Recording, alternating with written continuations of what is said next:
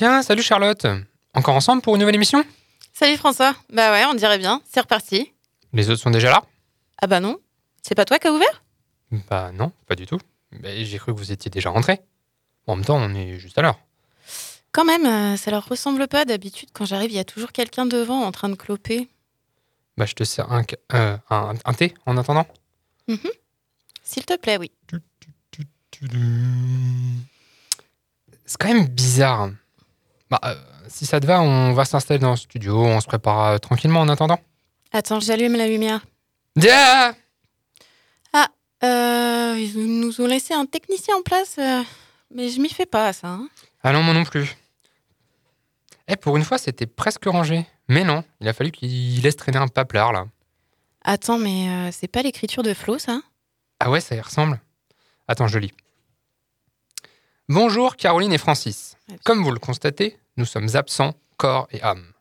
Nous avons décidé que vous alliez vous démerder aujourd'hui, et ce pour diverses raisons, parmi lesquelles, en vrac, mauvaise foi, intimidation, plaisir de faire souffrir les nouveaux, aucun autre argument. Vous pouvez trouver ça cruel, vu que vous n'avez jamais présenté d'émission jusque-là, ni l'un ni l'autre, et que faire une émission à deux, c'est une galère, mais sachez que c'est la dure loi du monde professionnel des médias. On n'est pas chez les bisounours ici. Très bonne BD d'ailleurs. Ici, c'est Timbre FM, la radio la plus écoutée du sud d'Ogan jusqu'à l'ouest de Port-Carreau. Donc faites preuve d'un peu de professionnalisme et démerdez-vous. Et si vous nous trouvez ingrats, sachez que c'est exactement de la même façon qu'on vous voit. Bon courage pour votre première ou dernière émission tout seul. Et comme je le dis tout le temps, oui car ce message est de Flo en fait, salut bande de nazes. PS, vous noterez qu'on vous a laissé un technicien vivant dans le coin fond à droite du studio, juste sous le siège derrière les ordinateurs. Normalement, avec un peu de café et de la musique folk danoise ou libanaise, il devrait se réveiller. Si c'est Loïc, n'hésitez pas à lui lancer des bouts de tofu à l'ail des ours et à lui faire écouter du gros rap métal. C'est comme une sonate de violon pour lui. Ah, ok, mais euh, ils sont sérieux là? Bah, je, enfin, on a des consignes euh, claires à leur niveau, je pense. Tu crois qu'ils ont eu la confiance ou la flemme pour nous laisser seuls? Bah, je crois que je préfère pas savoir pourquoi ils ont laissé les stagiaires en manette en fait. Non, mais t'as raison. De toute façon, on est là, pas eux. C'est l'occasion de faire un truc à nous, un truc chouette et bonne ambiance pour une fois. Ouais, on va pouvoir parler de nos BD sans se faire juger par les euh, experts là. Ils ont voulu nous mettre dans la sauce, mais rira bien qui rira le dernier. On va leur montrer. Je suis sûr que c'est pas si compliqué, même en impro. Bon, on a quoi? Bah moi j'ai une chronique, un BD minute. Bah toi aussi je suppose la même. Ouais. C'est cramé si on reprend une chronique qu'on a déjà faite, tu crois? Bon, tu me diras, c'est pas si compliqué, de toute façon je prépare jamais. Allez, manque plus qu'un édito et un débat. Ouais mais euh, un débat à deux, euh, c'est nul non? Un quiz ce serait pas mieux? Bon remarque tu serais sûr de gagner. Ouais, ça changerait. Mais bon, on va bien trouver un truc à faire. Tu m'as pas dit que t'aimais bien les jeux, toi? Ah si si, mais toi aussi il me semble... euh, Oh jeu et BD, tu crois que ça suffira? Mais oui. Allez, lance le folk libanais, je prépare le café et on y va dès que le technicien est sorti de sa veille. Allumage des micros. Initialisation de la séquence générique dans 3, 2, Comment est-il? Comment est sa cellule? S'il fait des dessins, des croquis? Et si c'est le cas, je veux savoir ce qu'il dessine. De toute façon, sauf pour lire. Je veux que vous me dessiniez comme une de vos françaises. C'était des BD porno de 8 pages. Une seconde, non? Je suis pas fini de lire. Vous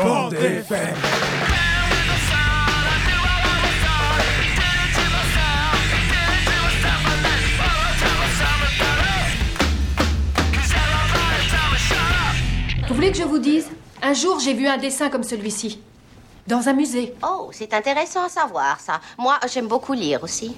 À mon avis, c'est extra pour occuper les week-ends. Et bonjour à tous, vous écoutez la bande FM et vous êtes sur Timbre FM 106.6 à Augan. Ou bien vous nous écoutez à travers de l'application de podcast qui vous sied, et ça c'est beau car ça veut dire que vous nous écoutez volontairement. Vous l'aurez compris, aujourd'hui est une émission un peu particulière, c'est l'émission des stagiaires. Placée sous le signe de la pipouterie et de la bienveillance, je suis en compagnie de Charlotte. Bonjour Charlotte. Bonjour François. Tu vas nous faire une petite chronique aujourd'hui Charlotte? Bah oui, moi je vais profiter de l'absence euh, du grand Manitou pour pouvoir euh, parler euh, exclusivement de nana, de bouffe et de tisane. Eh bien c'est génial ça. On est également en compagnie de Quentin à la technique, qu'on remercie chaleureusement, malgré la petite boutade de tout à l'heure. Et toi, François, tu nous as préparé quoi pour aujourd'hui? Eh ben moi, aujourd'hui, pour changer, je vais parler euh, haute mer, pirates et liberté. Et dans un deuxième temps, je parlerai jeux vidéo. Entre ces chroniques, on vous réserve un petit interlude inédit, mais on commence tout de suite avec la première chronique de Charlotte. Alors, c'est parti. Je dois vous avouer un truc, j'ai recommencé. J'ai encore acheté une bande dessinée uniquement à cause de la couverture. Plus que ça, je l'ai pas acheté une première fois parce que contrairement à ce qu'aurait pu faire penser la jolie couverture chamarrée, le thème de la BD n'était pas euh, joyeux jouet. J'ai tout de même fini par l'acheter quelques mois après car cette couverture m'est restée en tête pendant longtemps. Malgré moi, j'avais tendance à chercher cette bande dessinée du regard à chaque fois que j'entrais dans une librairie. Cette BD, c'est La vie gourmande d'Aurélia Aorita. Comme le dit la quatrième de couverture, c'est une autobiographie culinaire. Ah oui, parce que je vous l'ai peut-être pas encore dit, mais j'ai plusieurs euh, passions, parmi lesquelles il y a bien sûr les bandes dessinées, le dessin tout court, mais aussi la nourriture. Et sans hésiter, les dessins de nourriture.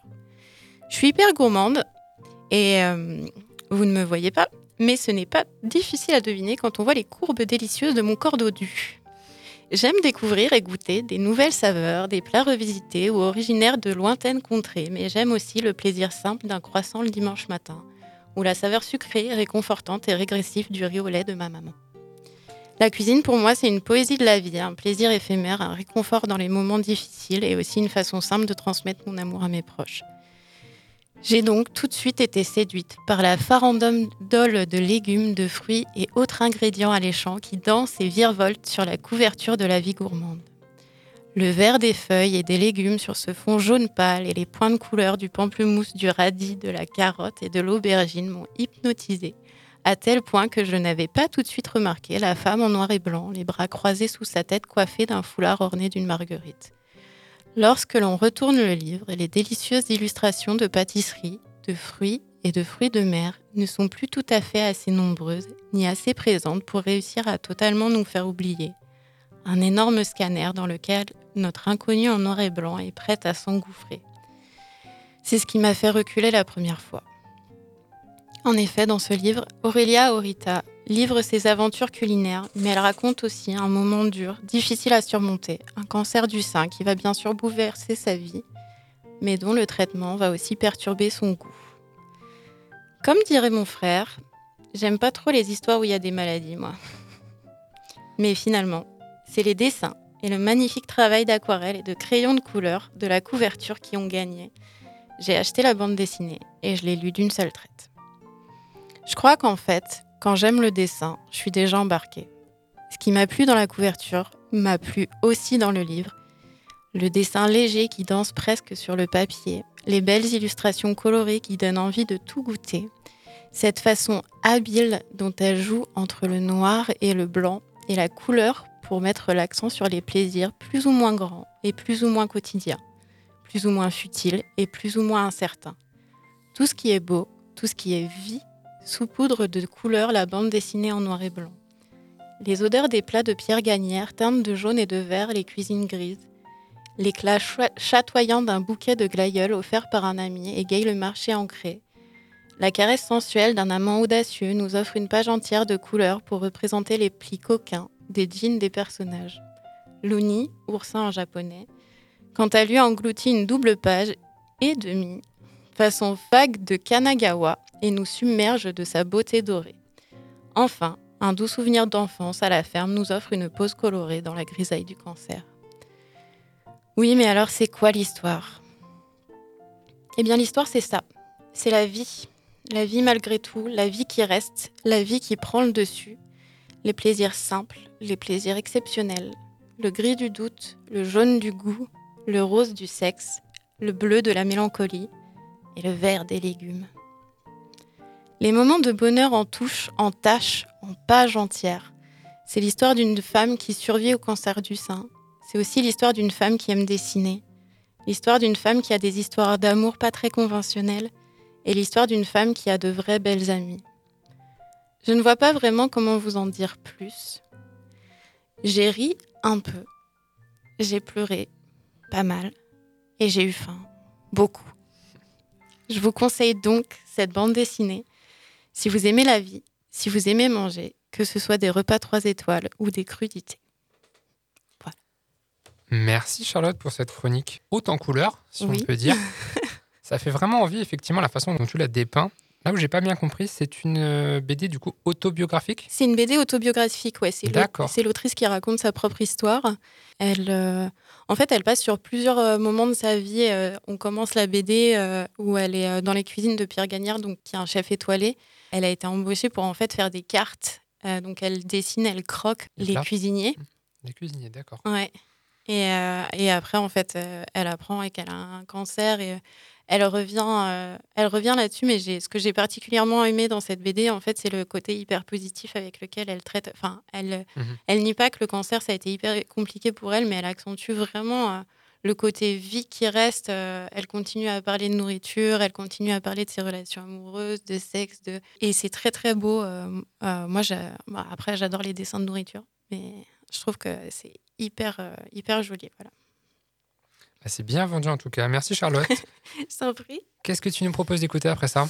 Alors, euh, comme on parlait il n'y a pas longtemps de crudité, euh, je, vais, je voulais proposer la chanson Mayonnaise de- des Smashing Pumpkins, parce que quoi de mieux que ce délicieux condiment pour accompagner la chronique d'une autobiographie culinaire? Et ben c'est parti.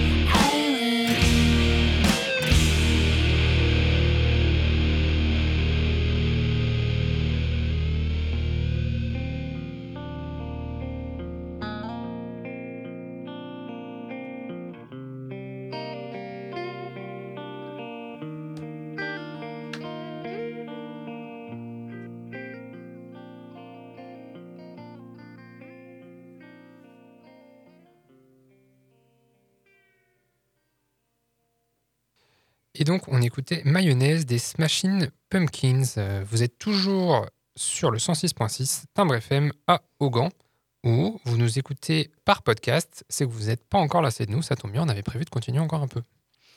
Et d'ailleurs, pour suivre une nouvelle chronique maritime de François.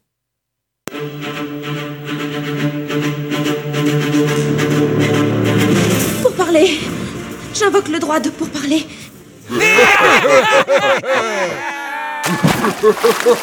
Chronique à Aujourd'hui, je vais vous parler de la série Raven de Mathieu Lefray aux éditions d'Argo. Cette histoire est librement inspirée d'une nouvelle de Robert Erwin Howard intitulée Black Vulmea's Vengeance de 1938. Pour ceux à qui cela ne parle pas, Howard, c'est le papa de Conan le Barbare, lecture bien trop sous-estimée, même s'il faut reconnaître qu'il y a à boire et à manger dans cette œuvre.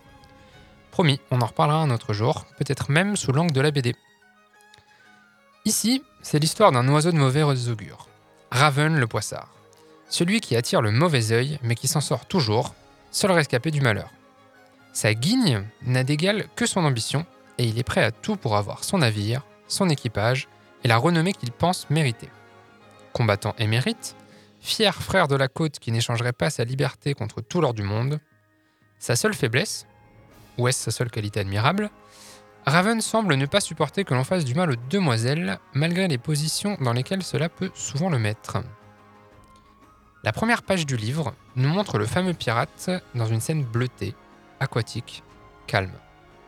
Alors que l'on comprend que notre protagoniste est attaché à une encre, les bulles, d'air et non de mots, se font de plus en plus nombreuses et l'on découvre finalement le visage terrifié de notre héros en train de se noyer. La case comporte plus de bulles que d'eau à ce que l'œil peut distinguer. C'est ça aussi le travail de Mathieu Loffray. Les couleurs, les angles illustrent toujours soit l'ambiance, soit l'état d'esprit des personnages. Tout est fait pour accompagner le récit. C'est sa forme d'expressionnisme. Je vais le citer. Ce n'est pas le sujet, c'est le style que l'on met sur le sujet qui fait l'émotion. Pour reformuler, le type d'arbre, la construction du fort ou tout un tas d'autres détails pourraient chagriner le savant qui comparerait cela au cas réel des Caraïbes et aux îles qu'il compose, mais c'est à travers le trait qu'il utilise pour représenter le réel que notre dessinateur en fait son réel, avec l'ambiance et les émotions qu'il souhaite donner à chaque scène, chaque page, chaque case, là où la réalité du terrain ne pourrait pas représenter cette émotion. Si l'on revient un peu sur l'histoire, Raven, après une énième expédition dont il revient seul, est de retour à Tortuga. On lui propose de rejoindre Montbar et Morgan dans le raid de Maracaibo par les frères de la côte. Cependant, il ne cesse de s'interroger sur cette Lady Darksea. Cette femme capitaine à l'aura terrible, son visage marqué au fer et ses boucles brunes ne laissant apparaître qu'un seul œil vert au regard impitoyable. Il faut qu'il aille voir de plus près de quoi il en retourne, et son entrevue avec le gouverneur, bien plus pirate qu'aristocrate, est l'occasion parfaite de s'approcher. On voit en parallèle l'histoire de la famille de Montignac, des aristocrates français désignés par le roi de France pour officier en tant que nouveau gouverneur de Tortuga. Mais une tempête fait rage et les voilà bientôt échoués sur une île des plus hostiles. Je ne vous en dis pas plus pour vous laisser découvrir le lien entre ces deux histoires et toute l'aventure qui va en découler. Dans ces albums, on retrouve des navires en haute mer, l'île de Tortuga, des combats au sabre, mais pas que, de la trahison, des complots ourdis par tous les protagonistes, bref, le terreau fertile à toute bonne histoire de pirate. Cependant, cela va au-delà de ça. On suit Raven, notre héros, si on peut l'appeler ainsi, sans pour autant entrer dans sa tête, entendre ses pensées. Le lecteur ne peut que suivre, comme tous les autres personnages, le flot de provocations, de mensonges et de fanfaronneries qui nous amusent autant qu'il énerve les gens autour de lui. On ne sait jamais ce qui est vrai, ce qui est une demi-vérité, car la seule constante chez Raven, c'est qu'il ne laissera rien ni personne entraver sa poursuite de son objectif. Le lecteur n'est pas complice de ce dernier, mais bien spectateur de ses essais rocambolesques de toujours garder le contrôle. Personnellement, j'aime beaucoup ce point de vue. Le fait de regarder les cases pour saisir les nuances, l'état d'esprit en question, d'avoir un peu de réflexion et de suspense quant au déroulé des choses.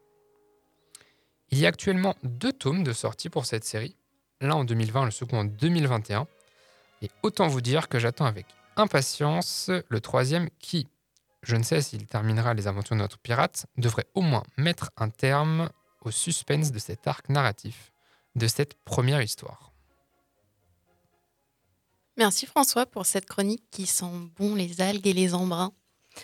Il a l'air super, elle a l'air super cette BD, mais toi, euh, t'es très, euh, t'es très tourné vers les pirates, non? Il me semble que c'est pas la première euh, que tu fais de chronique. Ouais, tout à fait. J'avais déjà parlé effectivement de la République du Crâne, que tu as lu aussi, il me semble.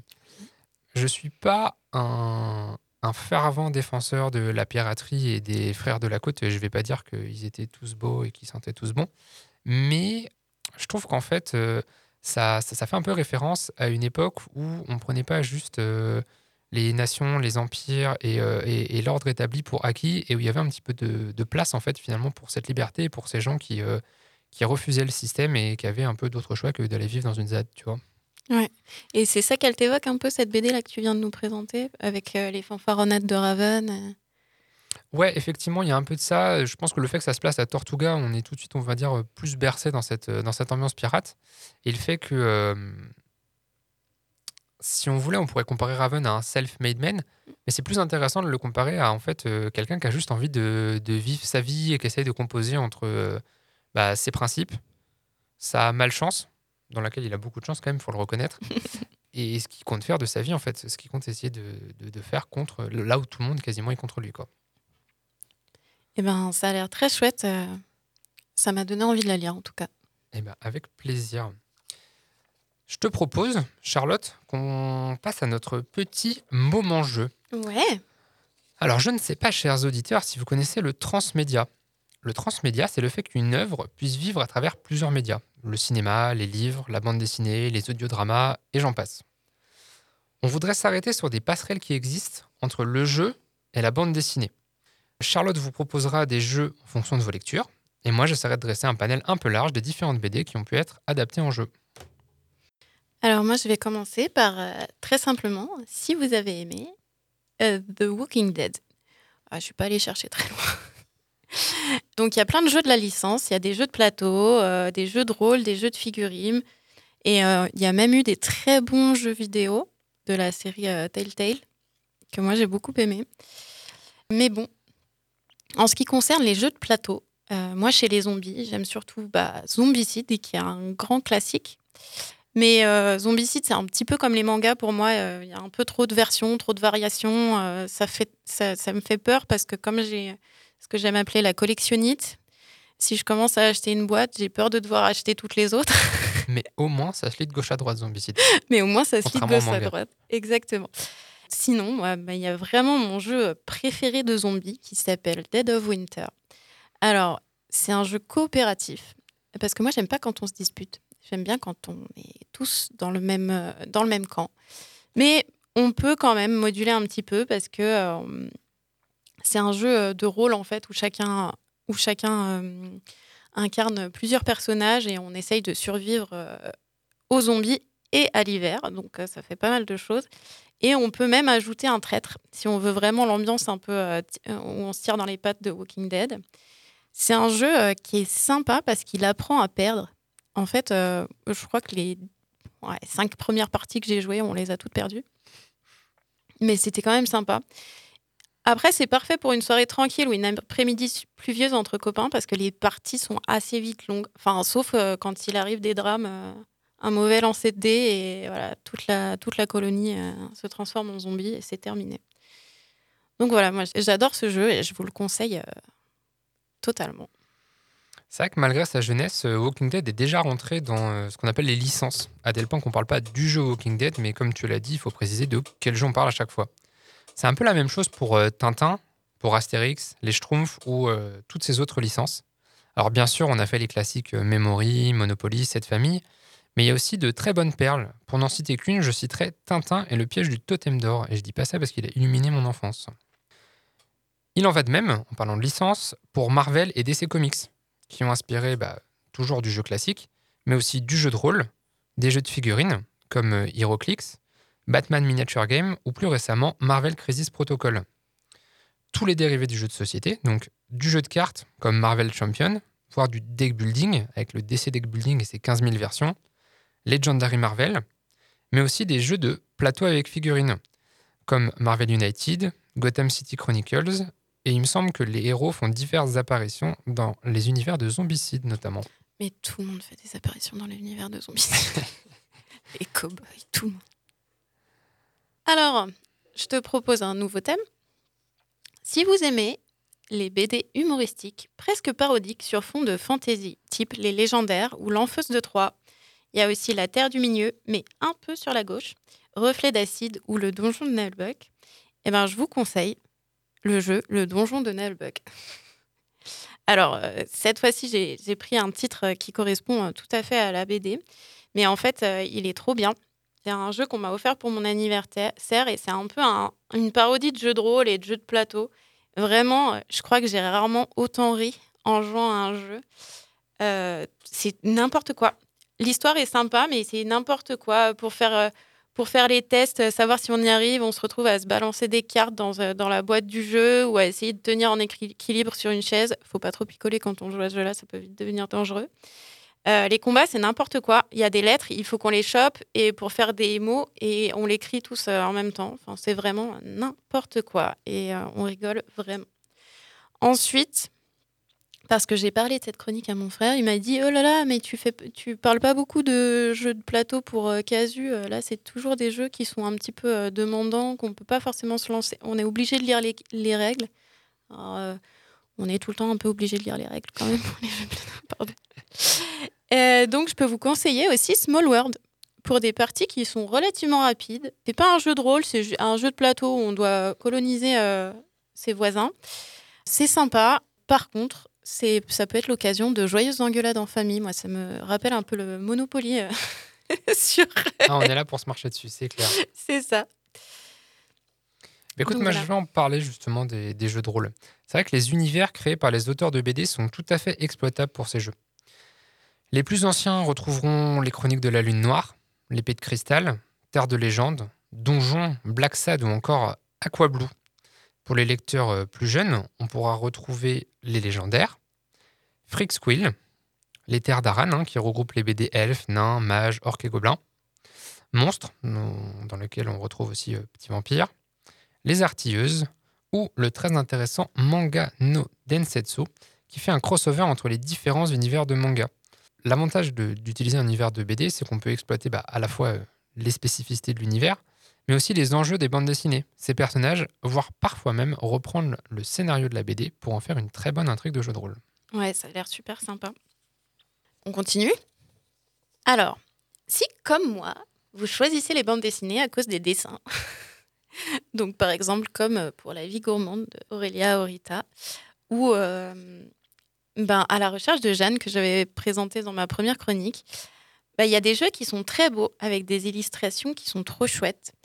Et cette fois-ci, c'est des jeux un peu plus faciles à mettre en place. Donc, euh, il y a Dixit, qui est un jeu familial. Il n'y a pas de composante de jeu de rôle. C'est relativement rapide à mettre en place, rapide à comprendre et c'est jouable avec des enfants. Moi, j'y joue régulièrement avec, avec mes nièces.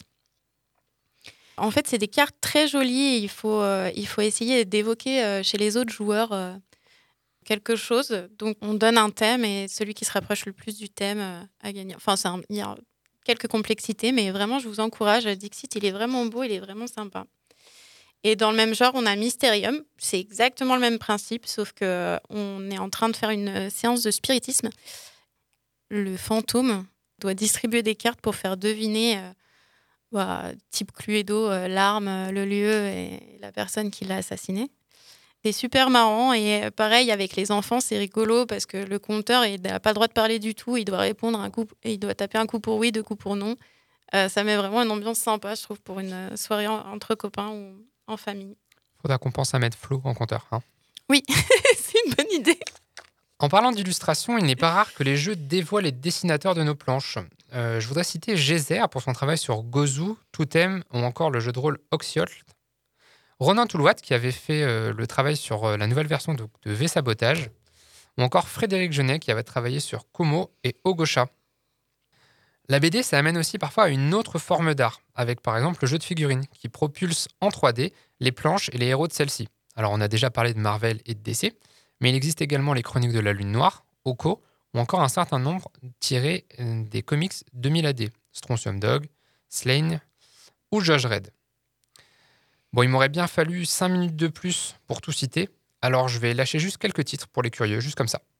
La petite mort, Lincoln se met au vert, La marche du crabe, Les poilus ou encore Corto Maltese. Pour se remettre de toutes ces émotions, et parce qu'on a quand même beaucoup parlé, on vous propose d'écouter My Favorite Game des Cardigans.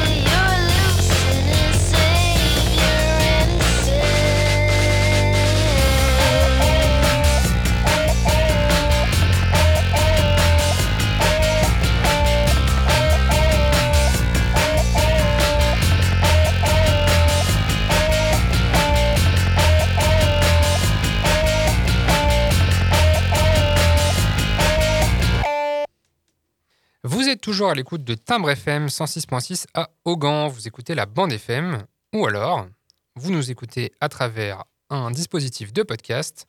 Et là, deux choix. Soit vous avez oublié d'éteindre l'émission, soit vous êtes un membre de notre famille. Il n'y a pas d'autre explication possible. Coucou maman. Comme on a déjà fait un tour de piste et qu'on n'est pas là pour enfiler des perles, parce que bah, c'est pas très radiophonique, on va pas se le cacher, Charlotte va nous livrer une seconde chronique. Et tout à fait. Alors, aujourd'hui, comme vous le savez, je mets le paquet sur les nanas et après avoir présenté l'autobiographie culinaire d'Aurélia Arueta, faut bien qu'on se rince le gosier. Avec un petit truc à boire. Une boisson chaude et réconfortante pour s'apaiser la gorge avant la fin de l'émission. Un bon pisse mémé, quoi. Bis Mémé, c'est une bande dessinée de Cathy Bord, aussi fraîche et apaisante qu'une tisane réglissante, aussi douce et rassurante qu'une bonne tasse de camomille au miel. Pour moi, elle porte le nom parfait, car elle m'a fait le même effet qu'une bonne infusion un soir d'hiver. Un petit moment de bien-être suspendu, une douceur qui nous enveloppe et qui nous aide à nous défaire des tensions de la journée. Un plaisir simple en somme, simple et beau. Comme les dessins de Pisse Mémé. Les lignes fines, les visages expressifs, la couleur et le mouvement m'évoquent avec délice un plaisir lointain, un parfum d'enfance, un petit air des illustrations, des j'aime lire et des belles histoires que ma maman me lisait. Un peu comme une Madeleine, dans ces dessins si naturels, je revois de ça, de là, une courbe de nez qui m'évoque le prince de mots tordus, ou une mèche bouclée qui me fait penser à Charlotte et Henri. Parfois même un sourire facétieux qui a les arômes connus de Tom Tom et Nana. Cathy Bord a son style personnel, les dessins sont simples mais parlants et le travail de la couleur est très agréable. Il évoque chez moi le foyer et le cocon de ces livres illustrés qui m'ont souvent bercé petite. J'aime particulièrement les pages de jardin et les façades de maisons, celles du café aussi, qui sont le, théâtre des expressions des personnages au gré de leurs aventures du quotidien.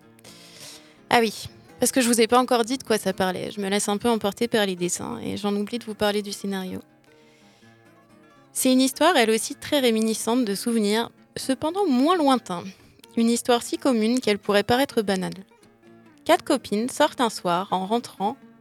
Avec un petit coup dans le nez, elles se mettent à refaire le monde, à refaire leur monde. Elles sont désinhibées et se prennent à rêver de choses simples et douces, d'un projet à quatre pour enfin s'épanouir toutes. Et si on ouvrait un bar associatif dans lequel on peut aussi bien boire du thé ou de la tisane que des bières bio et locales?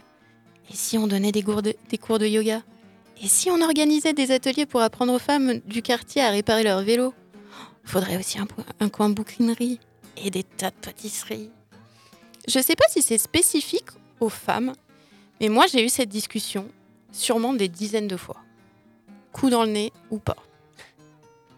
Mes copines et moi, on se prend souvent à rêver à un petit café, des livres, de l'art, un endroit à nous, où on travaillerait pour nous, mais aussi à créer un endroit cosy et bienveillant pour les gens du coin. Je ne peux pas évoquer ces discussions sans faire un clin d'œil rapide à mes copines Pénélope et Agnès et à ma sœur Sophie, mes interlocutrices les plus fréquentes en termes de plans sur la comète et de librairie imaginaire. Enfin, tout ça pour dire que dès le début, ça m'a parlé. Encore une fois, les senteurs familières de rêves et de copines emballées m'ont embarqué tout de suite. On suit donc Marie, Nora, Camille et Marthe, quatre femmes bien différentes et pourtant très liées. Elles sont copines et se soutiennent. Et c'est elle, après avoir un peu picolé, qui élabore le plan de Pisse Mémé, un bar à tisane, mais pas que, à monter entre copines. Oui, mais voilà. Camille et Marthe touchent l'héritage d'une vieille tante avec qui elles n'avaient plus de contact, et les rêves enivrés de quatre copines en soirée pourraient en fait devenir réalité. Grâce à ce fil rouge qui, je pense, euh, résonne en beaucoup de lecteurs et de lectrices, c'est l'occasion d'explorer la vie de ces quatre femmes, leurs particularités, leurs difficultés, leurs problèmes, leurs espoirs et leurs rêves. Les personnages sont touchants et bien construits, ils représentent bien les femmes dans toute leur diversité, toutes différentes, mais toutes liées, tout ensemble pour s'épauler, s'aider, se relever et parfois s'engueuler. Bras dessus, bras dessous, Grâce à l'héritage de la tante aimée, le crowdfunding pour Marie et Nora et le carnet d'adresses de la reine-mère, c'est comme ça qu'elles appellent la mère des jumelles Marthe et Camille, nos héroïnes du quotidien arrivent à monter leur café. J'ai aimé explorer les relations de ces femmes entre elles. J'ai passé un très bon moment à lire cette BD en chœur avec ma copine Pénélope. C'est la première fois que je lisais une BD euh, à deux. Et j'ai adoré cette BD d'amitié qui sent bon la verveine et la sororité. Quelques regrets cependant, j'aurais aimé qu'on parle plus d'Aimée, donc la tata décédée, car euh, le personnage m'a beaucoup plu. Et puis j'avoue que j'ai pas été très sensible à, à l'arc euh, policier dans lequel les amis enquêtent sur la raison de l'odeur d'urine récurrente sur leur terrasse. Mis à part ça, si vous aimez les histoires de gentils, les tisanes et les salons de thé, vous pouvez vous jeter sur cette BD feel good, les yeux fermés. Et c'est donc Pisse Mémé de Cathy Bord aux éditions d'Argo. Merci Charlotte. Effectivement, une BD assez intéressante de ce que tu proposes. J'ai j'ai pas particulièrement l'habitude de, de refaire le monde. Moi, j'ai accepté le fait qu'il était moisi. Mais bon, après, ça n'empêche pas de rêver. Merci beaucoup, Charlotte. Merci. Il nous restait une petite interview non traitée de Quai des Bulles 2022. Alors, une première pour moi. Sans le luxe du salon des pros, réalisé directement sur le stand de l'autrice. Je vous propose de découvrir ces questions posées à Morgil. Alors, mon premier réflexe, bien entendu, ça a été de lui demander, pour nos auditeurs, qui c'était Morgil Je suis une dessinatrice euh, qui dessine beaucoup de fantaisie et beaucoup d'elfes. Ok, bon, j'ai tenté une deuxième approche pour savoir pourquoi le stand s'appelait Obsidian. Alors Obsidian pour moi c'est très important puisque c'était au départ une petite association euh, bah, où on n'était que deux et euh, bah, c'était là où on a commencé à publier bah, des BD euh, de manière un peu plus sérieuse parce qu'avant ça j'avais monté une très grosse association qui s'appelait Green Elven où on faisait beaucoup de fanzines, beaucoup de magazines etc. Et Obsidian c'est le premier pas vers la professionnalisation, en fait, vers le fait de faire des BD plus sérieuses, de la vraie auto-édition et passer du fanzine au livre. Une structure pour faire de l'auto-édition donc. Mais pourquoi avoir choisi l'auto-édition? Alors, faut savoir que moi, j'ai été coloriste pendant très longtemps pour des maisons d'édition, bah, pour Soleil, pour Glénat, j'ai fait des, des grands titres. Et tout simplement, euh, bah, j'avais envie de faire mes livres comme j'avais envie. J'ai aussi publié des livres chez Tonkam Delcourt, Entre Chien et Loup notamment. Et bah, l'auto-édition, j'ai mon entreprise depuis un petit moment et j'avais simplement envie de, bah, de faire ce que je veux, faire les livres comme ça me plaisait. Et je travaille beaucoup avec des plateformes de financement participatif. Ça me permet de faire des livres très qualitatifs et de discuter surtout directement avec les gens, voir ce qu'ils aiment. Et euh, voilà, Bah, c'est la liberté, un peu comme tout le monde. Alors moi, il y a toujours une question que je me pose, c'est comment ces auteurs, autrices, dessinateurs, dessinatrices ont réussi à atterrir dans le monde de la BD Alors la BD, moi je suis, bah, je suis plus toute jeune, on va dire. Et ma première rencontre euh, bah, avec le monde de la BD, bah, ça a été bah, les mangas, en fait. À l'époque, bah, le coup de foudre avec la fantaisie et le manga, ça s'est fait sur une série qui s'appelait Lodos, à l'époque. Et quand c'est arrivé en France, moi, ça a été littéralement... euh, Enfin, ça a changé ma vie, parce que quand j'ai vu ça, je me souviens avoir dit à mes parents, bah, c'est ça que je veux faire. Alors qu'à l'époque, bon, bah, on vous dirigeait automatiquement vers euh, les beaux-arts, vers euh, les carrières de professeurs euh, d'école, de dessin, etc. Et moi, quand j'ai vu ça, je me suis dit non, c'est fini, moi, c'est ça que je veux faire. De la fantaisie. Et après, bah, effectivement, avec le manga, avec Dragon Ball et plein d'autres titres qui sont arrivés comme ça, bah, j'ai compris que la BD, c'était ce qui me plaisait. Alors Morgil fait du manga, mais pas que. En fait, elle navigue entre pas mal de formats, donc bah, j'ai voulu gratter un peu. Je suis pas tellement euh, calée sur, euh, sur une forme ou un truc précis. Ça va être euh, des coups de foot sur des univers, des séries. Et moi, le comics, bah, j'ai découvert ça avec les X-Men, tout simplement. Quand j'ai découvert les X-Men, c'est pareil. Ça a été, c'est ce qui m'a mis au comics. Je suis arrivée très très tard sur le comics, il faut dire. Et euh, la BD européenne, c'est venu vraiment plus tard, bizarrement. Ça m'a pas vraiment attiré au départ. Et pourtant, maintenant, c'est le format que je préfère. Quoi. Donc, euh, bah, je suis une petite éponge, on va dire. J'aime euh, bah, quand c'est beau, quand c'est bien raconté, quand les personnages me touchent, bah, quel que soit le format, ça n'a pas vraiment d'importance. Moi, j'ai découvert Morgil par une œuvre basée sur la mythologie nordique. Alors, je me demandais si chez elle, c'était un thème de prédilection. Alors la mythologie, euh, bon, je travaille pas seule en fait, on est deux. Donc il y a mon mari qui fait euh, Skalgard, qui fait les scénarios. Alors c'est plus lui le côté mythologie, on va dire. Euh, notamment bah, sur le Dévoreur de temps, on a beaucoup de mythologie viking en fond, mais c'était lui qui, a lancé le projet en disant bah, j'ai très envie de faire une BD avec une base mythologique. Euh, moi j'ai suivi parce que bon bah voilà dessiner des barbares, des elfes, tout ça, bah, comme d'hab, moi je suis toujours partante.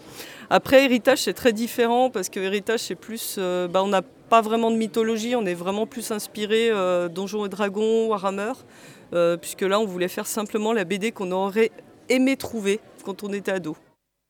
Bon, bah, écrire des BD, c'est cool, mais ça lit quoi une autrice? Sandman, voilà, la meilleure BD du monde.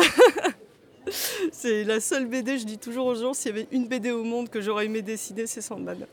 Voilà, alors euh, allez lire Sandman. La première fois, j'ai rencontré Morgil du côté de Lyon. Je savais que c'était son territoire, alors je me demandais quand même comment elle avait atterri à Quai. J'avais envie d'essayer bah, des salons que nous on appelle dits européens, puisque moi j'ai fait beaucoup de salons manga en fait avant d'arriver dans les salons euh, de BD européennes. Bah, J'avais fait Angoulême, Ango- Angoulême pour moi c'était trop gros. Euh, Il y avait trop de monde, c'était très déshumanisant, euh, c'était assez pénible.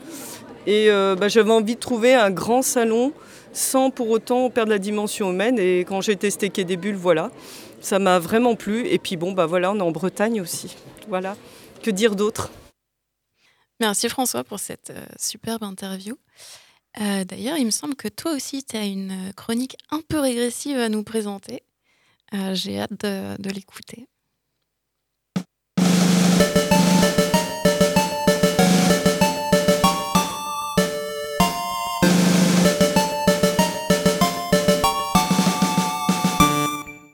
Alors, si vous avez reconnu cette musique, c'est pas mal déjà.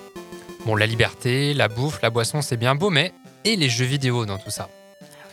Aujourd'hui, je voudrais vous parler du manga Pokémon La Grande Aventure. Alors, j'ai fait les comptes sur Sens Critique, moi j'ai trouvé 42 tomes en français, qui retracent toutes les séries principales des jeux vidéo jusqu'à épée et bouclier. Bon, la plupart sont des doubles ou triples tomes par rapport au manga habituel, autant vous dire que ça en fait de la case représentant des monstres de poche. Je ne pourrais pas parler de l'intégralité de tout ça en 5 minutes, et ça m'arrange parce qu'à vrai dire, je suis loin d'avoir tout lu. Je vais donc me concentrer sur la base, l'origine de tout cela, l'arc narratif rouge, bleu, jaune, paru à partir de 1997 au Japon.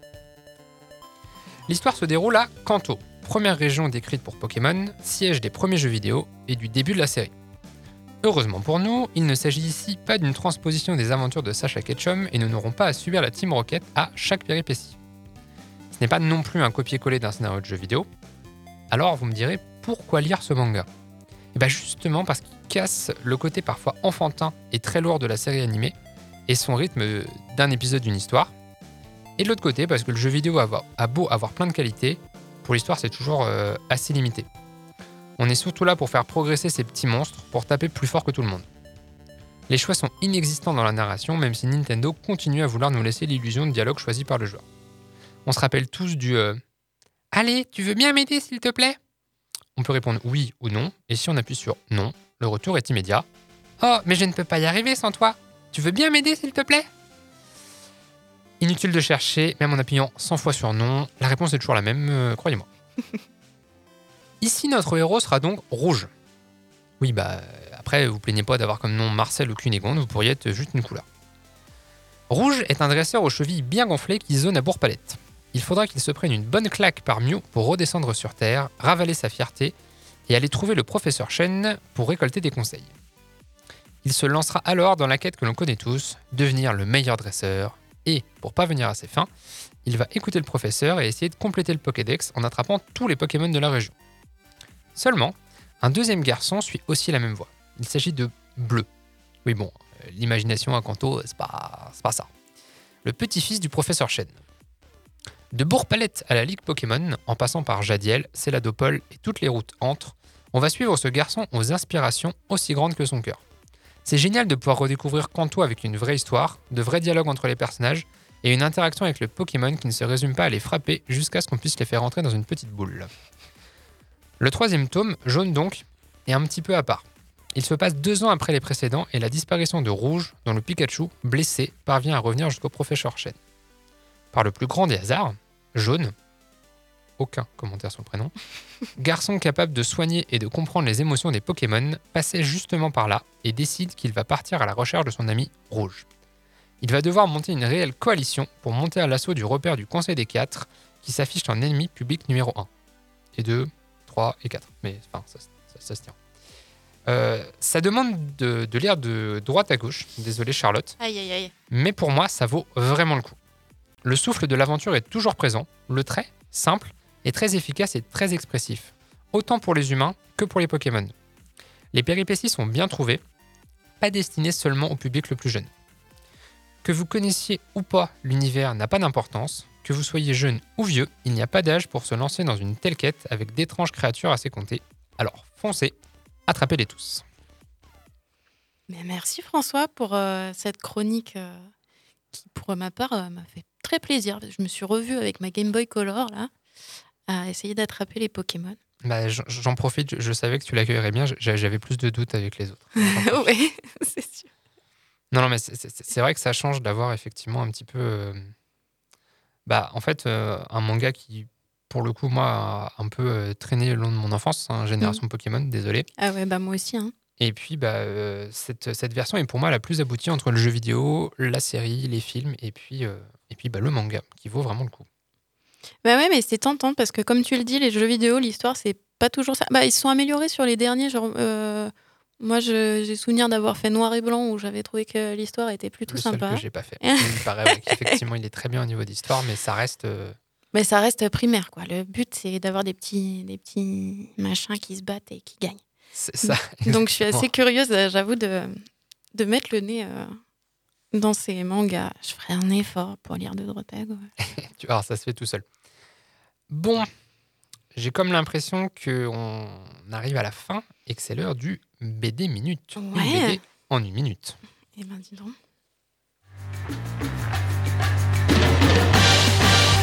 BD Minute. Une minute pour une BD.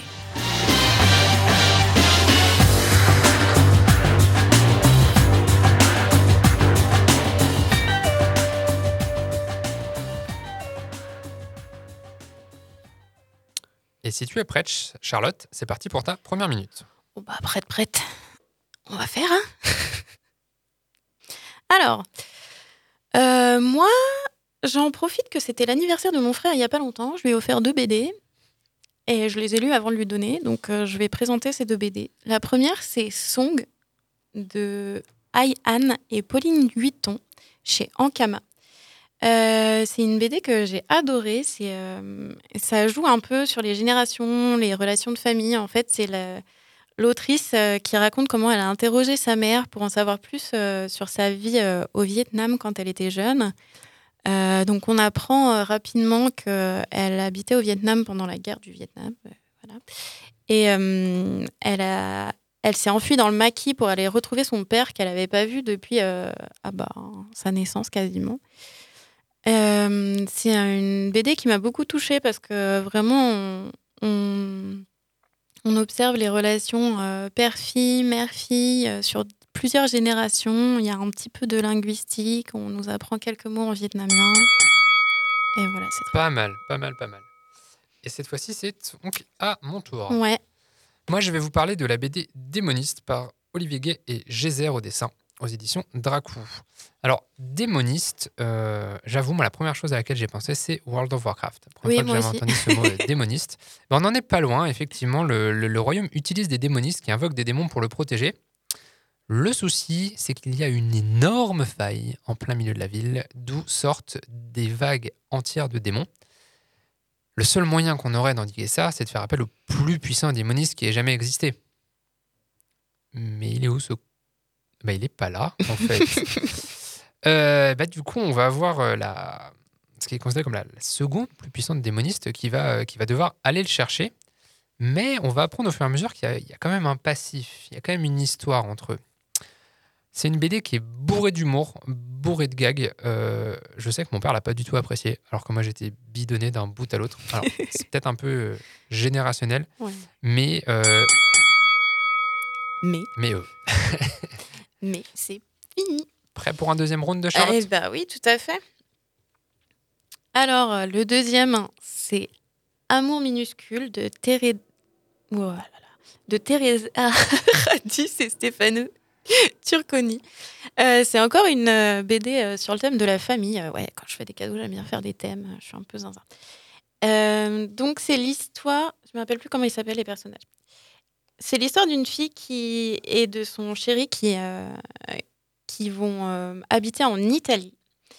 Euh, elle, elle est, elle est illustratrice et lui, il est professeur d'histoire, il me semble. Ça fait un moment que je l'ai lu, celle-là. Mais il doit retourner en Syrie, d'où il est originaire, parce que il doit régler des choses à l'université. Et pendant qu'il est là-bas, en fait, bah, il y a la guerre de Syrie qui commence. Oui, je, voilà, le thème du BD Minute, c'est Bonjour la guerre. Euh, et en fait, on suit les histoires en parallèle. euh, L'histoire euh, du, du personnage masculin euh, qui, en fait, essaye de s'échapper de Syrie, se fait plus ou moins kidnapper. Voilà. Vous n'en saurez pas plus. Il faut la lire. Et toi, alors, deuxième round? Deuxième round. Alors, pour le- ce deuxième round, je voudrais vous parler de Bloc 109, une BD de Toulouat et Brujas, qui avait fait la République du Crâne déjà. Bloc 109, c'est une dystopie puisque, euh, grâce à la puissance nucléaire, les Allemands ont remporté la Seconde Guerre mondiale et sont désormais en guerre totale contre la Russie. Ah oui. Et oui, et oui. Euh, dans cet univers, euh, ma foi, assez sombre et froid, et bah, c'est encore la guerre, Charlotte. C'est encore la guerre. C'est la guerre. Certains officiers nazis voudraient utiliser la guerre bactériologique, tu sais, des virus. Ils ont déjà fait quelques tests. Mais il faut avouer que c'est aussi dangereux pour la population qui le reçoit que pour les soldats qui vont les croiser après coup. Ah. Alors, on sent bien qu'il y a différentes scissions, différents mouvements au sein du mouvement nazi et que peut-être qu'ils ne sont pas tous, tous pourris, finalement. Euh, y aurait-il vraiment une façon d'échapper à ce, à, ce, à ce nouveau monde et de repartir à zéro? Bah, C'est ce que vous pourriez découvrir en lisant Bloc 109. Wow, quel timing incroyable, incroyable. Alors là, c'était pas prévu, mais je suis assez, assez fier de moi. Bah d'ailleurs, euh, pour faire écho à notre chronique jeu, si vous aimez euh, les maladies, n'hésitez pas à jouer à Pandémie. Tout à fait, un très bon jeu qui peut se jouer en one shot ou en campagne. On va faire un petit rappel des références. Je te laisse faire les, les deux tiennes, Charlotte. Oui, alors moi, c'était Song de Ai-Han et Pauline Guiton chez Ankama et Amour minuscule de Teresa Radice et Stefano Turconi aux éditions Glénat. De mon côté, c'est Démoniste en deux tomes par Olivier Gay et Gézer aux éditions Draco. Et Bloc 109 par Vincent Brujas et Ronan Toulouat. Et j'ai oublié de noter la maison d'édition. Ce sera marqué en commentaire. C'est pas grave. Eh ben, j'ai l'impression qu'on arrive au bout de cette émission en duo de chroniqueurs, euh, Charlotte. Bah ouais, je crois que c'est la fin. Merci beaucoup pour ta présence et pour ton aide euh, à préparer cette émission avec moi. Bah merci beaucoup à toi pour euh, ce gros travail que tu as fait et en très peu de temps, je dois le dire. Faut pas dire qu'on est à l'arrache, ça, ça, ça- Mais ça se garde entre nous. Un grand merci à Quentin à la technique parce que sans ton aide, bah, rien n'est possible. Une bise tout de même à notre bande de vieux qu'on aime malgré leur âge et leur défection. Sans vous, nous ne serions même pas ici à parler sur les ondes. Alors, il est intéressant de passer de l'autre côté de la préparation et de constater que, euh, contrairement à ce que je disais en préambule, euh, le travail que représente la préparation d'une telle émission est assez colossal. On voit mieux le boulot abattu par Jérôme lors des émissions précédentes. Mm, tout à fait. Et euh, le boulot incroyable qu'il avait fait pour Format aussi. C'est hein. clair, c'est clair. En parlant de Jérôme, nous souhaiterions dédier cette émission à Anita, le bébé Band FM qui nous a rejoint, et on souhaite plein de bonheur à ce nouveau trio. Félicitations. On vous dit à la prochaine sur le 106.6 Timbre FM pour une nouvelle émission de la Bande FM. Si vous souhaitez pousser les vieux à la retraite avant leurs 64 ans, n'hésitez surtout pas à signer une pétition pour régulariser l'émission des stagiaires. Ce sera plus rapide que de, nous, que de faire faire marche arrière au gouvernement. Ça, c'est sûr. Et ben, en tout cas, bonne journée à tous. Et bisous à nos vieux et à nos, aux auditeurs. À bientôt. Comment est-il? Comment est sa cellule S'il fait des dessins, des croquis, et si c'est le cas, je veux savoir ce qu'il dessine. De toute façon, sauf pour lire. Je veux que vous me dessiniez comme une de vos françaises. C'était des BD porno de 8 pages. Ouais, une seconde, non? J'ai pas fini de lire. Bande FM.